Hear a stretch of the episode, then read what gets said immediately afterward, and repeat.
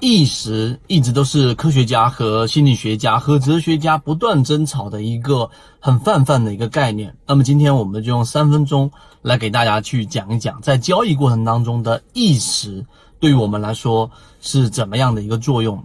首先，我们先说第一点，到底什么是意识？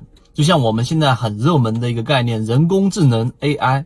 那人工智能和我们人类到底有没有？这个区别，或者说人工智能它到底有没有意识呢？我们的结论它是肯定没有的。举个例子，我们说自动驾驶，自动驾驶你上车之后，自动驾驶把你载到你想去的目的地之后，它既不会开心，也不会愉悦。对于它来说，只是一个程序上的问题，它并没有所谓的意识。而我们人类呢？你开车的过程当中，你去到什么地方，你获得什么样的感受？所以你这一种就是跟机器、跟 AI 之间的一个区别，这是第一点。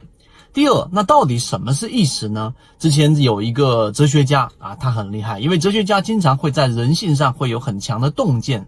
他对于意识来说有一个定义，实际上就是主观体验。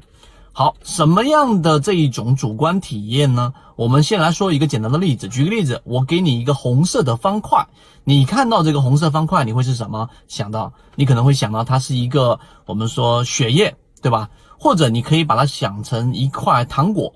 或者你可以把它想成各种各样的你之前遇到过的一个事物，而对于机器来说，它只是一个代码，一个编码，只需要简单的编它的色，这个颜色的色差的序列号就能出现这个颜色，没有任何的情感。而如果对于颜色的话，刚才我们说红色方块，你可能是恐惧，你可能是开心，你可能是愉悦，等等等等。而这一些呢，就是我们说意识等于主观体验。好，当你明白了意思之后，下一个问题就是可能大部分交易者不会再深入去了解的了。那我们在交易的时候，同样一只个股，同样一个形态，同样一个价位，同样一个位置，为什么会放出巨量？那一定是因为这个时候买方跟卖方出现了巨大的分歧。买方认为这一只个股它绝对就是我们看到的低位，它还会继续往上涨。百分之二十，百分之三十，而卖方认为这个时候已经是悬崖的顶部了，你再不出去，那可能就得再往下百分之三十，百分之四十。你看，这个就是主观体验意识上的差异。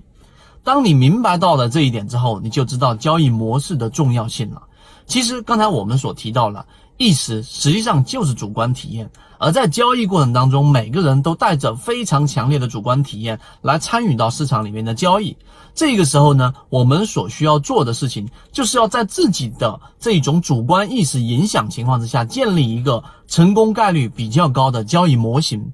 于是我们才有了我们这么长达好几年的完整版视频，几百个三分钟视频的碎片化来给大家去体验和感受。在交易过程当中，当你拥有一个模型的时候，等于你拥有了一个标准，而这个标准就是一个框架，或者说你可以把它理解为是一个周面周边都是这一种。